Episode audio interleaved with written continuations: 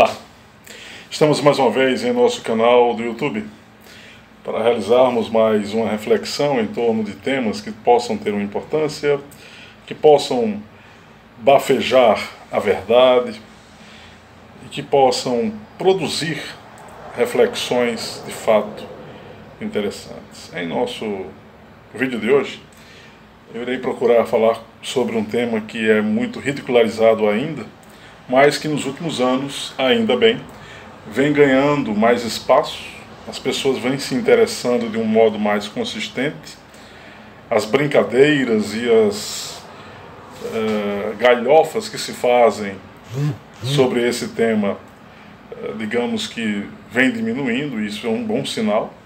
E que tema é esse? Aqui eu me refiro à questão do fator extraterrestre e também a questão que envolve um primeiro contato oficial de seres de outras realidades existenciais com o nosso planeta Terra.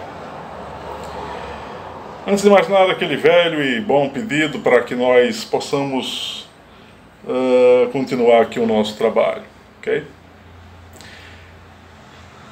O fator extraterrestre. Uh, todas as escrituras religiosas, desde o Vedismo, passando por livros como Itihasas, como o Mahabharata e o Ramayana, que são épicos hindus, a mitologia grega, nórdica,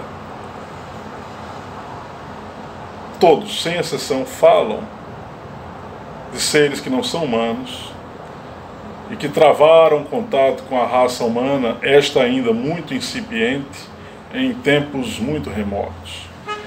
Se nós observarmos os fragmentos que puderam ser acessados na atualidade, é, referentes aos livros de Enoch, né? Enoch produzira 363, 64, talvez 65 livros ou pergaminhos, sobrando destes apenas um fragmento inteiro e mais outro, o livro dos segredos de Enoch e o livro de Enoch propriamente e no livro de Enoch fala cabalmente a presença dos sentinelas, que seriam os watchers, né, os observadores de seres ligados a, ao demiurgo, ao criador desse universo.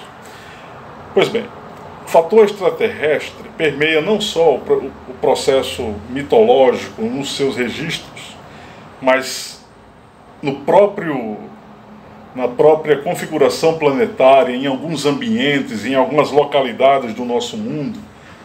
No Peru, na linha de Nazca, no Egito, com as famosas pirâmides, e detalhe, em todo o nosso planeta existem é, artefatos piramidais, vamos assim dizer, exceto, exceto no Mar Morto. Em outros rincões planetários, todos nós poderemos encontrar essas estruturas absolutamente complexas e enigmáticas. Dizem alguns é, construídos por seres de fora, dizem outros construídos por seres humanos que receberam uma tecnologia vinda de fora para construir aquelas, aquelas, aqueles megalitos, aquelas estruturas. Além desse aspecto que a gente precisa aqui pensar, é a total miopia por parte da humanidade, total desprezo que a massa humana tem com relação a esse tipo de assunto, levando-o a sério, repito. É... E as pessoas ficam sem perceber o óbvio, ou pelo menos percebendo o óbvio, não atinam para os fatos, ainda mais em tempos atuais, quando os fatos não são mais colocados à baila o que importa é você criar uma narrativa que possa dar ao fato a visão que você tem e que, que possa lhe interessar mais. Ou seja, não há fatos, fa não há formas idôneas de ler os fatos. Mas há, é, para os tempos atuais, inegavelmente, a perspectiva de um contato oficial com seres de fora. Há pessoas seríssimas, não somente do campo da ufologia, mas no campo do estudo, do autoconhecimento, da busca pela verdade. E aqui eu me alinham a figuras como David Icke, como principalmente Jean-Val Elan, que através da revelação cósmica expressa e expõe todo um pano de fundo que envolve a origem do universo e a presença e a atuação de seres que não são humanos e de outras realidades universais que entram em contato conosco. Nesse sentido, os livros, obras e palestras do Elan são, hoje em dia, o melhor contributo informativo desse tipo de assunto. Mas, além dele, ao David Icke, como eu falei, ao Bob Dean, a, todos os trabalhos que o Bob Dean fez na década passada e que expõe de maneira detalhada esse assunto que ainda é tabu para uma parte significativa da nossa civilização. Qual é o aspecto mais importante, penso eu, sobre esse tipo de assunto? É que se um dia, um belo dia, nós observarmos nos céus planetários milhares de naves, ou algo que nos cause estranheza, com alguns seres entrando em contato conosco com a configuração totalmente diferente da condição humana, num belo dia onde a vibração que nós iremos sentir vai destoar do que nós comumente produzimos, onde as coisas não vão estar funcionando de maneira adequada, Aí as religiões, em seus nichos de crença e de atuação ideológica, vão afirmar algumas que é final de mundo, outras que é a volta do Messias, do Cristo, disso e daquilo. Independentemente desse fator, eu acho que o aspecto mais importante é o choque de realidade e a perspectiva, entre aspas, definitiva de que nós não estamos sós.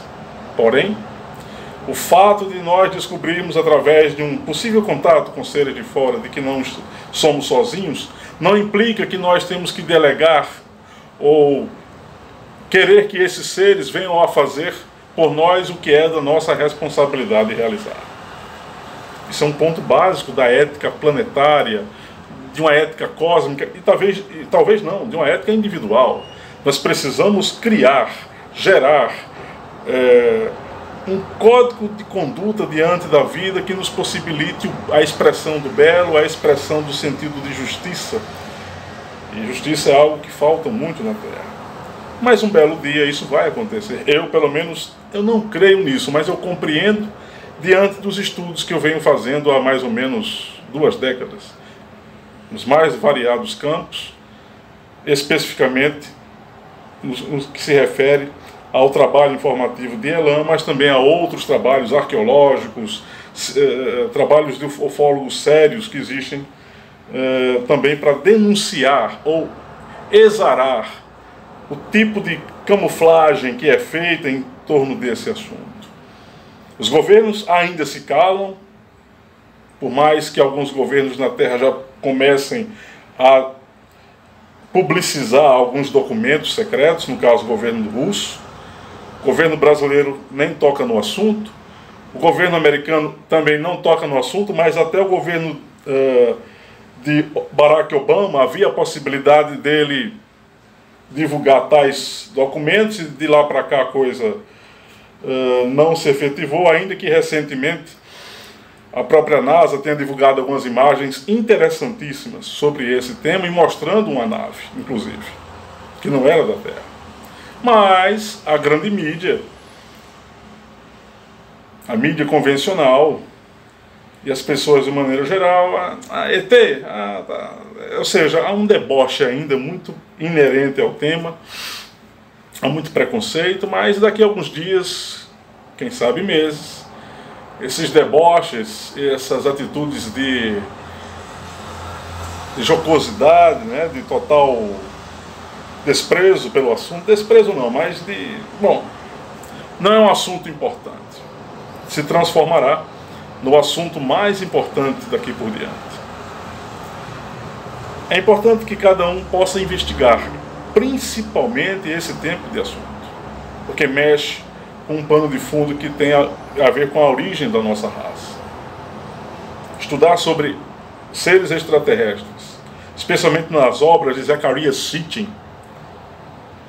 que revela todo um pano de fundo sobre os Anunnakis, que são os mesmos cognominados na Bíblia como Néfilins, os gigantes, o que está exarado no livro de Sidney é verdade. É, é, é algo factual. Sidney não produziu aquilo.